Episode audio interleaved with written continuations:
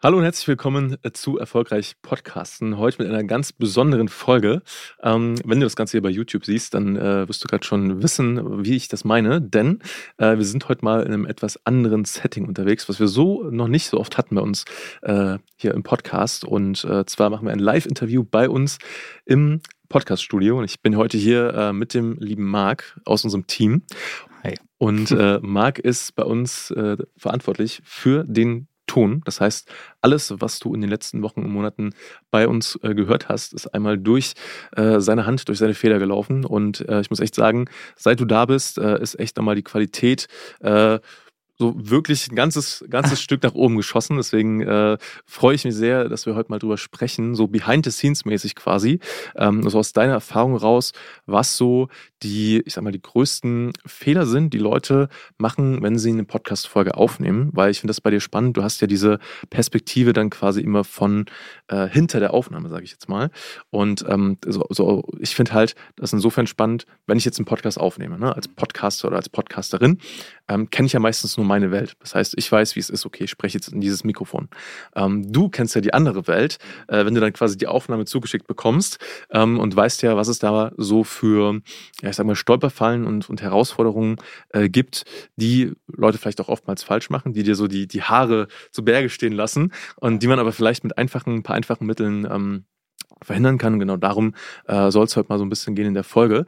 Ähm, aber lass erst mal mit dir quasi starten. Also du bist jetzt ja seit äh, August quasi bei uns im, im Team dabei und äh, hast davor schon auch äh, ja, sehr viel gemacht im Bereich Audio. Deswegen erzähl da einfach mal kurz so, was ist so dein, dein Background? Wie bist du dazu gekommen? Und genau. Jo, also ähm, hi erstmal und vielen Dank für das Interview. Ich freue mich sehr, hier zu sein. Und ähm, ja, angefangen hat das äh, so ein bisschen durch Zufall bei mir im Kinderzimmer. Als ich damals, als ich bei der Musikschule in Bergkam, da komme ich ursprünglich her, ähm, gearbeitet habe, die haben mir nämlich zu Weihnachten einen Gutschein geschenkt für Thomann. Und da also Thomann kannte ich auch vorher schon, weil ich auch Instrumente spiele, aber da habe ich dann das erste Mal mir ein Mikrofon gekauft. Mhm. Also wirklich ein Großmembranmikrofon, wie man es so kennt, um halt damals noch Gesang zu produzieren. Ich habe mhm. früher viel Rap gemacht und Rap produziert. Mhm. Ähm, dementsprechend komme ich auch ursprünglich aus der Musikproduktion. Mhm. Wie viele Jahre ist das jetzt her ungefähr? Boah, da war ich 14. Ich bin jetzt 27. Krass. Also gut 13 Jahre ist das jetzt her. Krass, die Hälfte deines Lebens hast du dich quasi mit Musik beschäftigt. Crazy, mindestens. So habe ich es noch gar nicht gesehen, aber ja, du hast recht, stimmt. Ja, voll.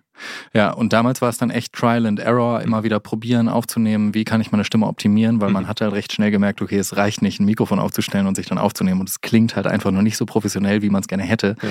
Und ähm, ja, über die Zeit kam dann einfach die Expertise mit. Dann habe ich durch einen sehr großen Zufall ähm, auf einer Party in Dortmund ähm, jemanden kennengelernt, der mir meinen ersten Job als Tontechniker auch verschafft hat. Mhm. Ähm, damals in einem Dortmunder Ton Tonstudio.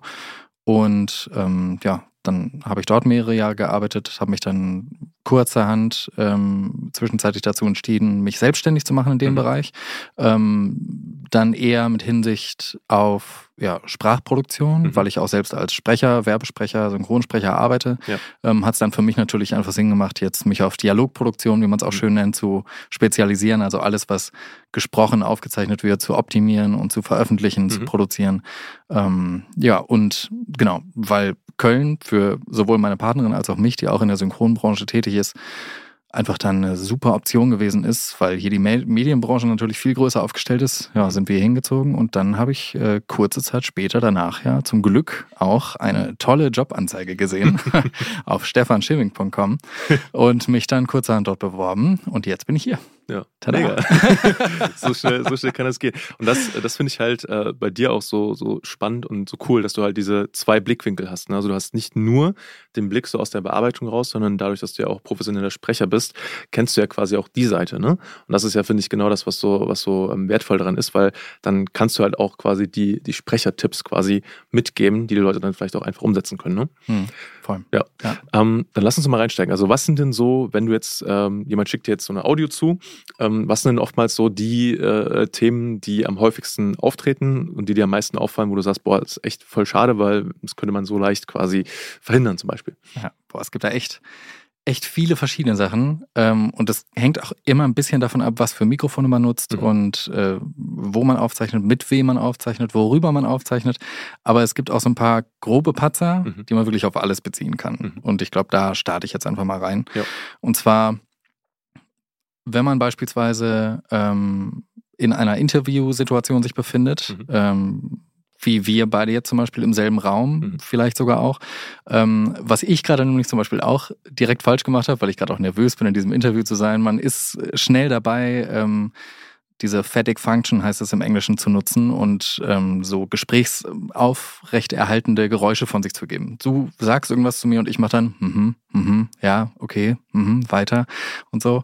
Und das ähm, kann schnell dazu führen, dass man ähm, die gesprochenen Worte auch auf dem anderen Mikrofon hört, beispielsweise meines Interviewgasts. Und wenn man beispielsweise auch über Zoom aufnimmt, Podcasts, dann ist das schnell ein Geräusch, was, wenn beide Interviewpartner keinen Kopfhörer tragen, dazu führen kann, dass, dieses, dass die Aufnahme einfach verunreinigt wird. Also auch wenn es schwierig ist, das abzulegen, weil ich habe es gerade ja intuitiv auch schon selber wieder falsch gemacht, ähm, das sollte man bestenfalls nicht tun. Also nicht dieses, mhm, mhm, okay, mhm, weiter, das gerne unterlassen. Auf der anderen Seite muss man da auch abwägen. Es gibt nämlich dem Gegenüber immer ein ganz gutes Gefühl, weil man weiß, mir wird gerade zugehört. Also nicht komplett darauf verzichten, wenn man merkt, das Gegenüber ist nervös, dann lieber in Kauf nehmen, dass man das auf beiden Mikrofonen hört oder so. Ja. Absolut, äh, guter Punkt. Ist mir auch gerade selber aufgefallen, dass ich das selber gemacht habe. Es ist halt mhm. halt immer so dieses, ähm, dieses soziale Zuhören, finde ich, ne? dass man halt dem, dem Gegenüber so äh, das Gefühl gibt, okay, ich höre dir gerade zu. Mhm. Äh, dann dieses halt, mhm, mhm. Ja, total. Ja, das ähm, passiert auch einfach automatisch. Man ich glaube, aber was da ja hilft, ist ja schon mal, dass man, ähm, wie du gerade gesagt hast, zum Beispiel Kopfhörer nutzt. Ne? Also mhm. ob das jetzt, äh, wenn das jetzt zum Beispiel per Zoom aufgenommen ist, also online, ähm, ja. und halt zwei Audiospuren helfen da ja auch sehr, weil theoretisch könnte man, wenn es da Probleme geben sollte, dann halt zum Beispiel auf der Audiospur meiner jetzt zum Beispiel, wenn ich jetzt dieses Geräusch machen würde und man hört irgendwas doppelt, das einfach rausnehmen. So, und dann hätte man das genau. Problem nicht. Ne? Ja. ja. da das ist eigentlich ja schon perfekte Überleitung zum nächsten mhm. großen Fehler, den man gerne begeht.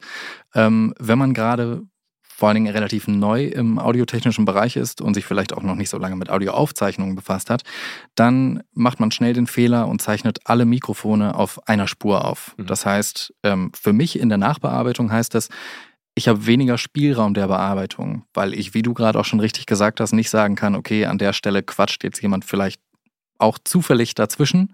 Das kann ich nicht rausschneiden, weil dann fehlt ja bei beiden dieser Part und ähm, ja, sich dessen einfach bewusst zu werden, dass umso also umso mehr Spuren man aufzeichnet, umso mehr Bearbeitungsspielraum habe ich auch hinterher.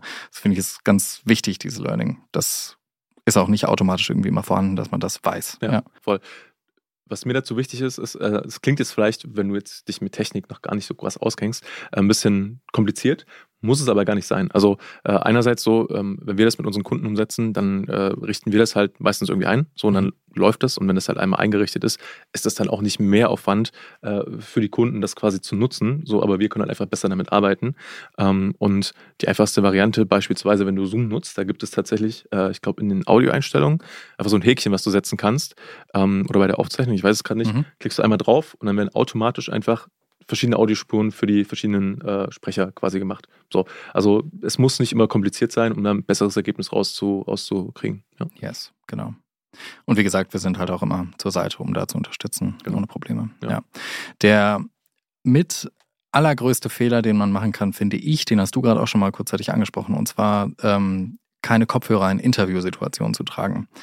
Denn was vielen Menschen nicht direkt bewusst ist, ähm, bei der Aufzeichnung über Zoom beispielsweise, wenn der Interviewgast die Stimme des Hosts über den PC laut abspielen lässt, dann nimmt das Mikrofon, manchmal sogar das Mikrofon des Laptops selber, diese, diese Wiedergabe der ähm, Aufnahme des Hosts ja auch wieder auf. Das heißt, man hat es hinterher auch wieder auf beiden Spuren hörbar. Das heißt, wichtig, wichtig, wichtig, immer am besten Kopfhörer in Interviewsituationen tragen. Bei Solo-Aufzeichnungen ist es tendenziell kein Problem, weil da hat man diesen Störfaktor ja einfach nicht. Aber bei Interviewsituationen immer einen Kopfhörer also rein. Vor, vor, allem online, so definitiv. Also das ja. ist, äh, glaube ich, auch das, was wir äh, schon am häufigsten mitbekommen haben, was dann irgendwie schief läuft und wo es dann halt echt grausig klingt und wo man, wenn es auch nur eine Audiospur gibt, dann nicht mehr so viel machen kann, blöderweise.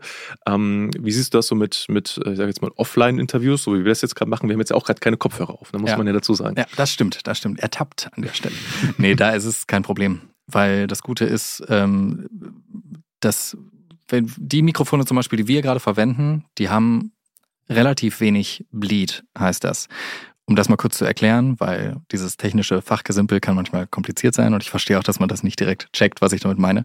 Ähm, Bleeden heißt, ähm, alles, was ich in dieses Mikrofon aufzeichne hier, wird gleichzeitig auch zu einem Teil in Stefans Mikrofon aufgezeichnet.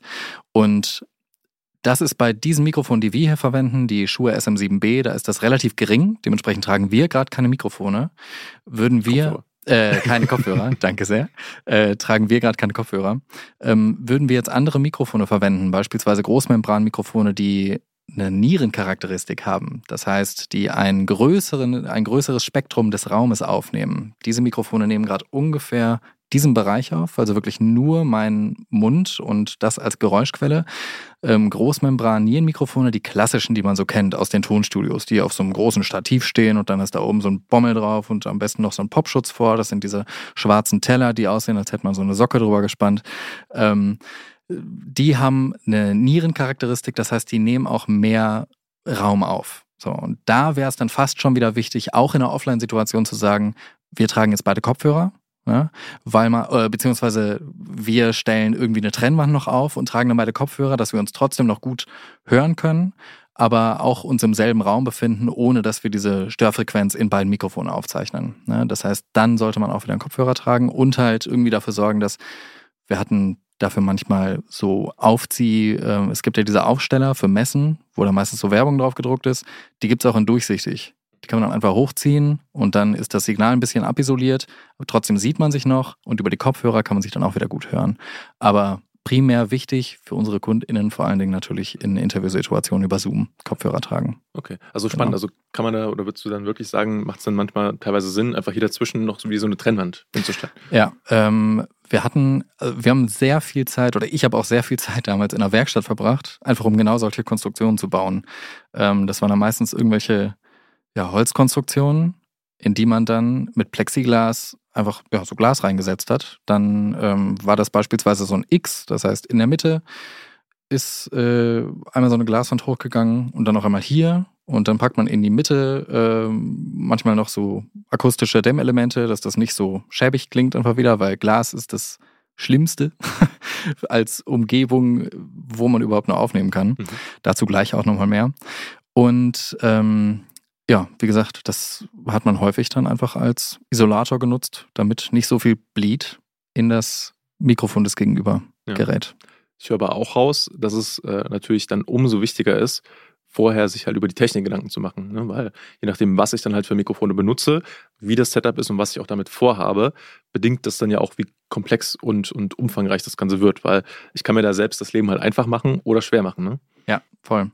Wir empfehlen ja auch immer Mikrofone an unsere Kunden, KundInnen. Und ähm, da wird halt häufig der Fehler gemacht, dass bei Amazon einfach geguckt wird, Mikrofon, USB und dann ploppt da das erste Mikrofon auf, was dann auch noch super günstig ist. Hey, was für ein Vorteil.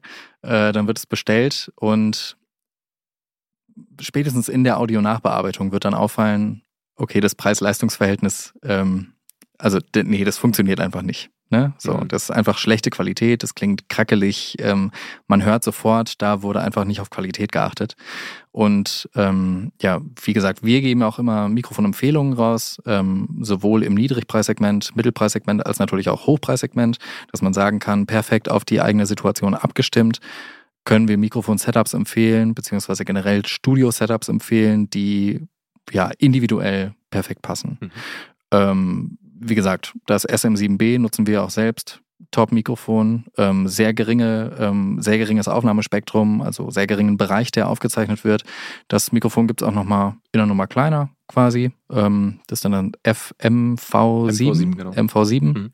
Das gibt es auch als USB-Mikrofon und das klingt auch astrein. Von daher, ähm, ja, das als Beispiel eine Empfehlung unsererseits ähm, und da echt von Anfang an auf Technik achten, wie gesagt, auch ein paar Kopfhörer mitbestellen direkt.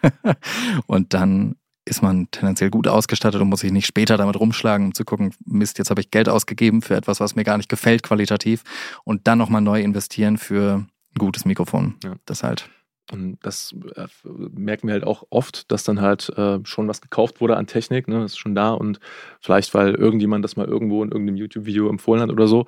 Ähm, und wir haben halt festgestellt, es macht einfach Sinn, wirklich für deine individuelle Situation zu gucken, wo stehst du gerade, was brauchst du gerade, ähm, was macht da technisch am meisten Sinn. Und meistens sparst du dann sogar Geld, wenn wir das so rum machen, als wenn du halt vorher ganz viel ausprobierst, weil, ähm, ja, also ich weiß nicht, wie dir, wie dir es geht, aber ich habe auch schon sehr viele Mikrofone ausprobiert mhm. ähm, und ja. äh, weiß mittlerweile so, okay, ähm, wofür kann man was einsetzen, was klingt gut, was vielleicht auch nicht so gut. Und ja, Tonqualität ist einfach wichtig, weil die Hörer Voll. setzen das mittlerweile voraus und ähm, ja, da sollte es einfach auch gut klingen, was du produzierst. Ja, total ich meine, ist das gleiche ja wie im Videospektrum. Wenn man YouTube-Videos aufzeichnen möchte oder jetzt Vlogs aufnehmen möchte und sich dann eine Kamera kauft auf Amazon, die aber nur 50 Euro gekostet hat, ist die Qualität tendenziell wahrscheinlich eher schlechter als jetzt über so eine Sony Alpha ähm, Kamera, die man sich mal, wo man ein bisschen Geld investiert hat. Ähm, dementsprechend, ne, da kann man den Vergleich immer ganz gut ziehen. Das mhm. Technik ist nicht immer gleich Technik. So, ja. genau. Ein Nächstes Beispiel für Fehler, die man gerne macht, auch aus Versehen häufig, ähm, zu viel Schmuck in der Aufnahme. Und zwar, wenn man, weiß ich nicht, so Armbändchen trägt oder eine Kette oder große Ohrringe teilweise auch. Das sind alles potenzielle Geräuschquellen. Das heißt, selbst wenn man einfach nur seine Hand auf dem Tisch ablegt ja, ähm, und dabei dieses Armkettchen auf dem Tisch kratzt oder irgendwelche Geräusche verursacht, das sind alles Sachen, die sind dann in der Tonspur und die kann man auch nicht mehr entfernen. Also es sei denn, man schneidet großzügig dann natürlich einen Part des Gesprächs raus, aber das wollen wir ja nicht. Wir wollen ja, dass das Ganze ungefiltert nach draußen gehen kann ähm, und dementsprechend immer darauf achten, wenn es kein Videopodcast ist, dann ist es eh egal, wie man aussieht. Also am besten einfach gar keinen Schmuck tragen. Und auch für Videopodcaster die Empfehlung, ist nicht so wichtig. Dann ja. schönes Kettchen drum zu haben oder so. Lieber ablegen, das rate ich auch mal den Gästen, die uns hier im Studio benutzen, äh, besuchen. Ja. ja. Und vor allem einfach, also ne, einfach einen Ring abzumachen geht ja schnell. Voll. Beispiel, ne? Oder eine Kette. So, also genau. kann man, kann man äh, schnell einfach äh, ein paar Sachen auf jeden Fall vermeiden. Ja, ja 100 mhm. Prozent. Dann ein weiteres äh, Thema ist noch der Raum an sich, in dem man aufzeichnet. Da kann ich schon mal sagen, schlechte Idee ist beispielsweise das Badezimmer. Warum auch immer man jetzt im Badezimmer einen Podcast aufnehmen sollte. Dann nächstes Beispiel Küche, vielleicht schon wahrscheinlicher. Küche auch ganz schlimme Idee. Okay. Einfach also kurz sagen, warum? Ja, also ein Raum hat immer eine bestimmte akustische Eigenschaft. Das heißt, wir sitzen hier gerade in einem akustisch optimierten Raum. Ähm, hier hängen diese Molton-Vorhänge, dahinter sind noch ähm, Absorber verbaut. Hier hinterm Regietisch sind nochmal Absorber, oben an der Decke die sogenannten Bassfallen verbaut und auch in den Ecken auch. Und das ist halt alles bewusst platziert. Das funktioniert nicht so, man kauft bei Amazon irgendwie so ein Paket mit Absorbern und klebt dann mal irgendwo hin, sondern es gibt halt bestimmte akustische Elemente für die jeweiligen Bereiche, die man optimieren möchte. Zum Beispiel Bassfallen, wie es schon gesagt wird, dämmen halt extrem diese Niedrigfrequenzen ein, die man halt in Aufnahmen einfach nicht braucht, vor allen Dingen bei Sprache. Die klatscht man sich in der Ecke vom Raum und da tun die richtig gut. Man merkt sofort den Effekt, vor allen Dingen bei den Aufnahmen, tut immer gut. Und wenn man jetzt aber in der Küche aufnimmt, wo tendenziell auch noch viele Schrankwände einfach, also flache Schrankwände, dann äh, Fliesen, Boden auch noch verfließt. Äh, vielleicht das Einzige, was da im Weg rumsteht, in Anführungszeichen, was aber für eine Aufnahme sinnvoll sein kann, ist ein Tisch oder eine Kochinsel.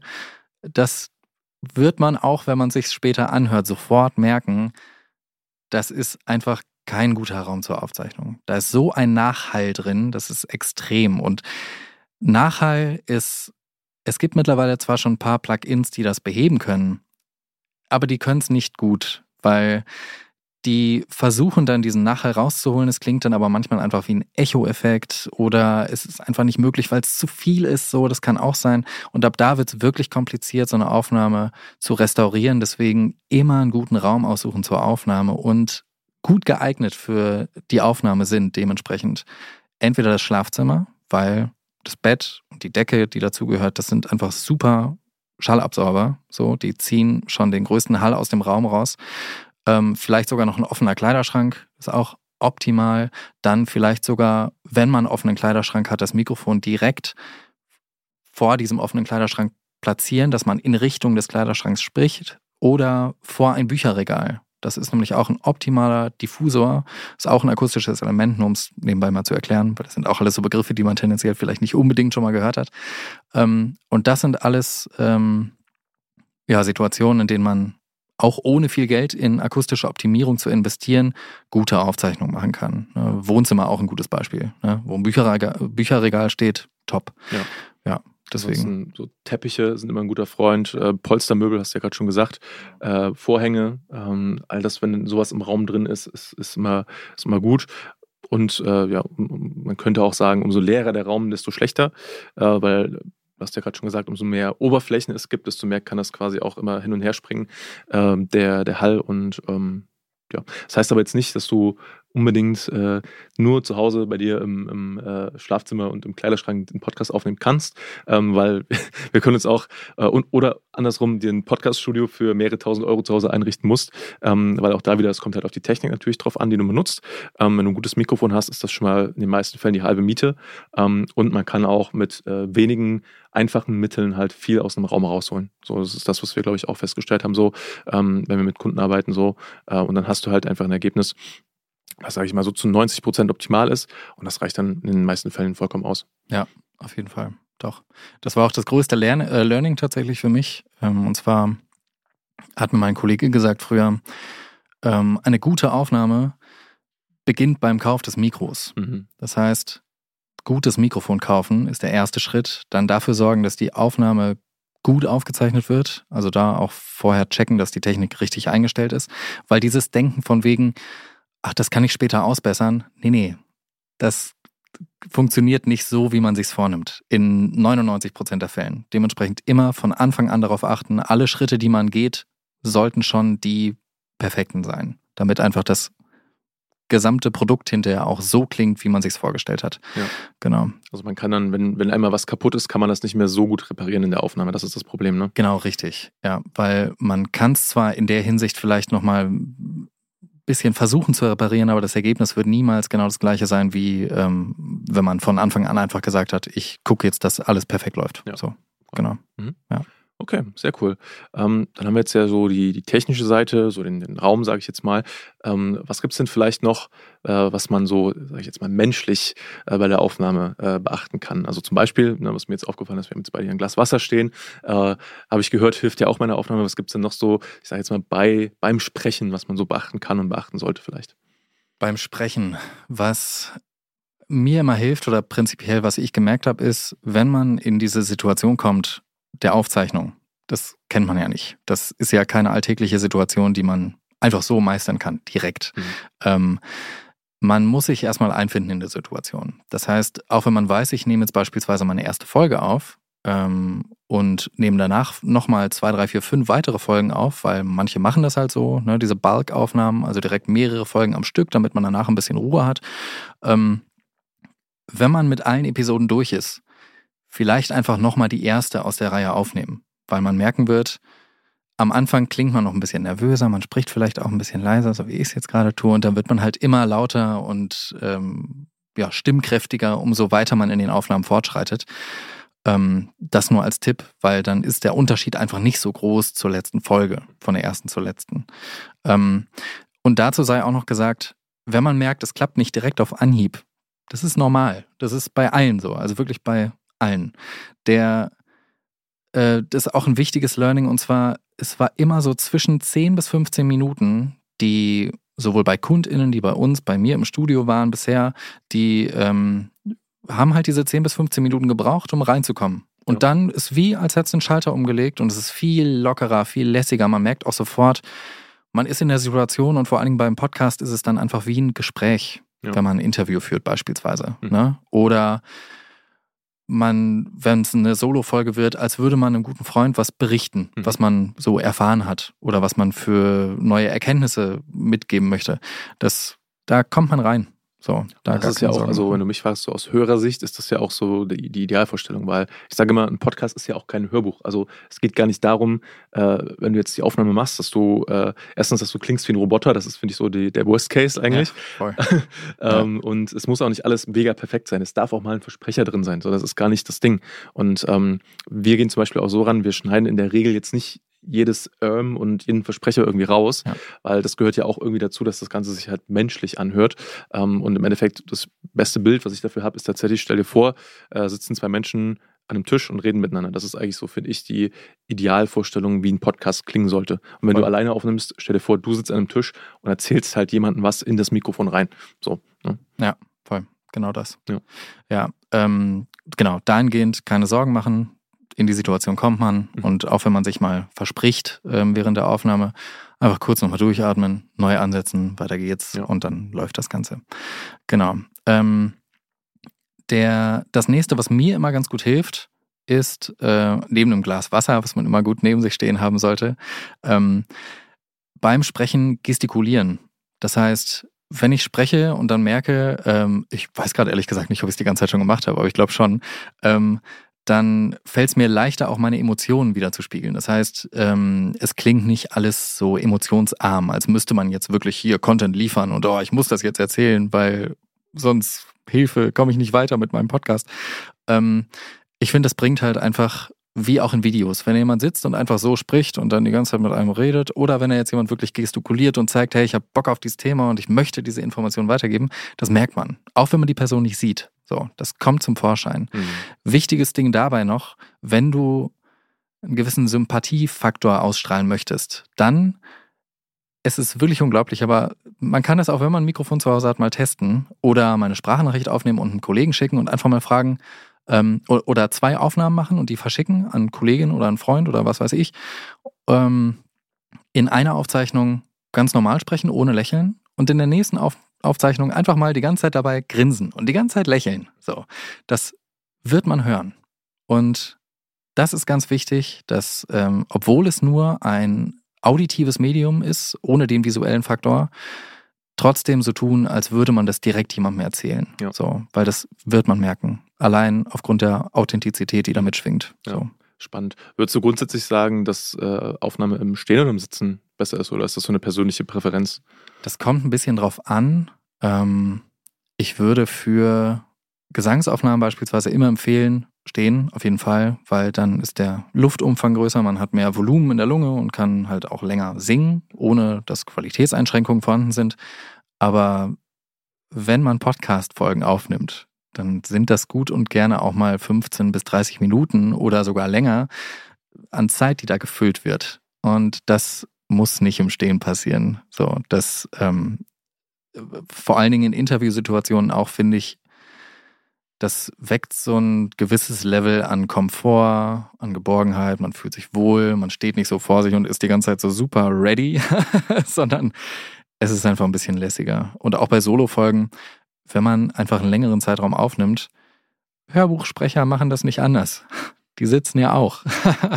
ne? Dementsprechend da auf jeden Fall kein Muss zum Stehen, sondern wie man sich fühlt. Wenn du stehen möchtest, mach im Stehen. Wenn nicht, dann im Sitzen. Ich überlege auch gerade, ich glaube, ich habe noch nie ein Interviewformat gesehen oder gehört, wo Leute jetzt bewusst zumindest standen. So, Ja. sondern Interviews eigentlich meistens irgendwie im, im Sitzen. Ist auch, fühlt sich Ja. auch natürlicher an. Ne? Ja, voll. Ja. Nur diese kurzlebigen Interviews Mhm. bei Sport oder Stimmt, so zum ja, Beispiel. genau, stimmt, stimmt. Ne? Aber dann, äh, ich meine, Fußballer, die setzen sich ja nicht dann kurz hin für ein Interview und dann gehen die weiter, sondern äh, ne, die stehen ja eh schon. Ja. Deswegen werden die kurz Das interviewt und dauert ja geht's. dann auch nur 30 Sekunden Richtig, oder so, dann ist ja eben. vorbei. Ja, aber ab dem Zeitpunkt, wo ein Interview halt einfach länger dauert, selbst bei so äh, Presseschau, irgendwas, da sitzen die Leute. Ja. Einfach nur, weil man es auch wirklich niemandem zumöchten möchte, Ja, so ja. lange zu stehen. Deswegen, das kann man machen, wie man sich selbst am wohlsten fühlt. Ja. ja Okay, genau. sehr gut. Gibt's noch was? Boah. Das waren jetzt schon echt viele, viele Sachen. Ähm, ich glaube, also ähm, aus meiner Sicht, was glaube ich noch ein wichtiges Thema ist, ist, ähm, wenn du einen Podcast aufnimmst, erstmal dich nicht verrückt zu machen, so, also dass du jetzt, weil ne, jetzt haben wir über mega viele Sachen gesprochen. Das klingt jetzt vielleicht auch voll ähm, komplex und, und vielschichtig. Ähm, wenn du das ein paar Mal gemacht hast, also ich glaube, Übung ist einmal die Sache, ähm, dann kommst du da rein, so. Ähm, Du musst auch kein professioneller Sprecher dafür sein, äh, sondern wie gesagt, dieses Natürliche äh, ist halt eher wichtig. Ähm, und auch ganz wichtig finde ich, wenn du dich mal versprochen hast oder so, ähm, dann musst du auch nicht die Folge nochmal komplett von vorne aufnehmen, ja, sondern, voll. weil das ist, finde ich, auch so ein wichtiger Zeitspartipp, sondern setz einfach nochmal bei dem letzten Gedanken oder beim letzten Satz nochmal neu an und dann, dann kann man das quasi äh, aneinander schneiden. Das fällt dann gar nicht auf. Ja. Also das finde ich noch ein voll wichtiger Tipp, weil äh, ich dachte am Anfang auch immer, wenn ich ein Video aufnehme oder so, äh, ich muss das in einem One-Take machen und wenn ich dann im letzten Satz einen Versprecher drin habe, muss ich alles nochmal neu aufnehmen. Ja. Und je nachdem, wie lang dann die Folge ist, ist das natürlich sehr ärgerlich. Deswegen äh, setze ich da nicht selber unter Druck. Äh, das kann man mittlerweile äh, ja alles in der, in der Nachbearbeitung auf jeden Fall gut lösen. Ja, und zwar wirklich extrem gut. Also ich spreche ja teilweise als Sprecher dann wirklich Texte von bis zu, keine Ahnung, zwei, drei Stunden. Und da sind so viele Schnitte drin, die man auch einfach gar nicht hört. Dementsprechend da echt keinen Stress machen. Und ein wichtiger, äh, ein wichtiges Ding noch ähm, dazu, und das ist eigentlich immer das Wichtigste, aber das klingt so lächerlich meistens. Mhm. Und zwar, hab Spaß dran.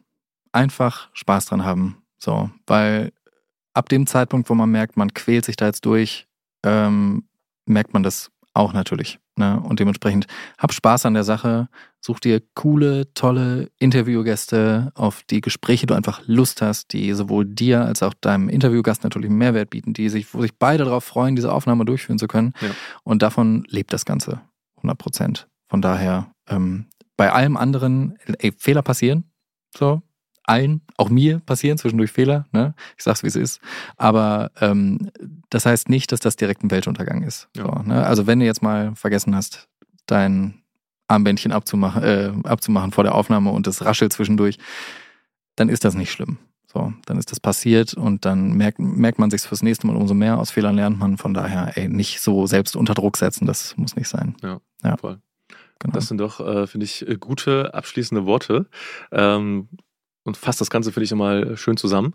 Gibt es noch äh, irgendwas äh, so abschließend, was, was du den äh, Zuhörer oder Zuhörerin noch mitgeben möchtest? Äh?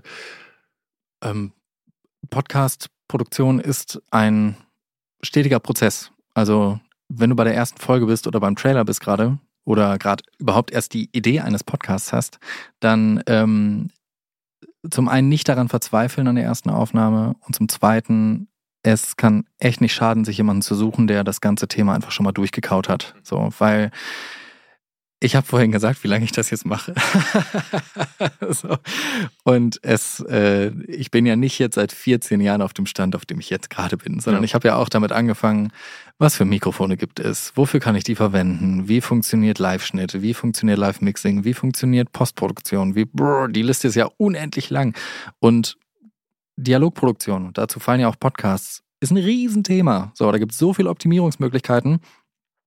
Das dauert einfach lange, sich das Ganze beizubringen. Und da hilft es dann echt jemanden zu haben, der einem sagt, yo, so geht's, wir haben die Techniken dafür, hier ist Marc, der schneidet den Bums und dann bist du durch und kannst dich vollkommen auf die Folgenproduktion oder Folgenaufnahme konzentrieren. Das ist ein richtig guter Mehrwert dementsprechend. Ja, ne, sucht euch wen, der euch da unterstützen kann. Ja, ja. Zum Beispiel uns. Zum Beispiel uns. Es gibt auch andere Anbieter, aber wir machen das äh, schon eine ganze Zeit. Und äh, ja, genau. Das heißt, äh, wenn du das ja gerade hörst und äh, da Unterstützung suchst ähm, in diesem ganzen Prozess, also wir äh, unterstützen da äh, Unternehmen, Dienstleister, Agenturen von A bis Z, von der Konzeption vom Podcast, über die ganze Technik, ähm, über die Vermarktung und so weiter, dann komm ganz auf uns zu. Ähm, einfach unter www.stefanschimming.com und dann sprechen wir einfach mal, schauen, wo du stehst, wo du hin möchtest und wie wir dich da unterstützen können. Und ja, vielen Dank, dass du die Folge bis zum Ende gehört hast. Ähm, ich hoffe, du hast da ein bisschen was für dich mit rausnehmen können und äh, sage bis zur nächsten Folge.